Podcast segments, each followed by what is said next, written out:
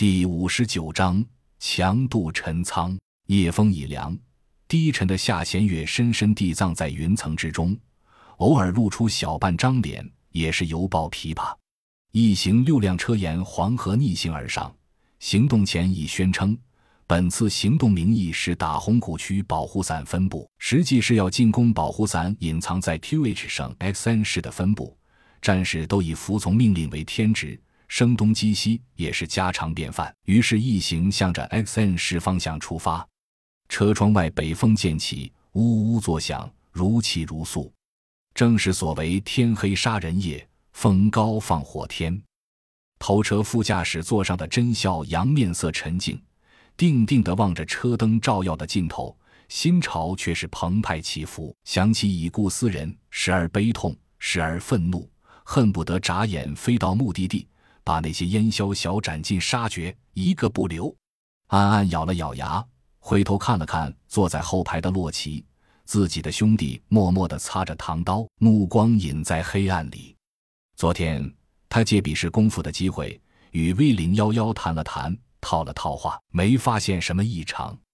从后视镜望去，V 零零二坐在洛奇旁边，扭头看着窗外。昨天他专门找 E 零零六谈了今天的行动。以零零六很坚决的表态，说起所里可能有其他行动计划，他也毫不吃惊，表示一定全力配合各项行动。脑海中一遍遍中放着当时的谈话情景，思索着。刘丽丽和小秋坐在他后排的双人座上，窃窃私语着。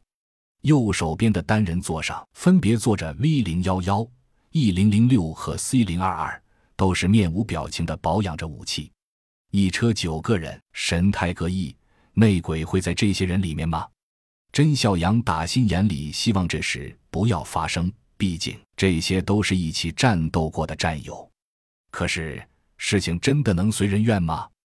甄孝阳回想起今天上午和吴所长的谈话，今天圈定的这几个人其实是有所指的，都是上次抓捕行动的知情人，加自己在内的九个人。能够完全信任的只有洛奇、欧阳和刘丽丽，以及 V 零零二。小邱是老人手，概率很小。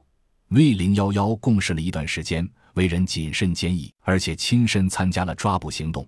但是不能完全排除，以零零六在对抗高领导时出了力，看起来也不像。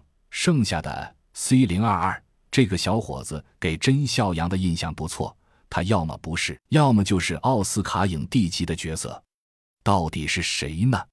吴所长好像不很着急的样子，只是说注意安全，减少伤亡，对方的武装分子和生化兵器尽量歼灭，高管和专家尽量活捉。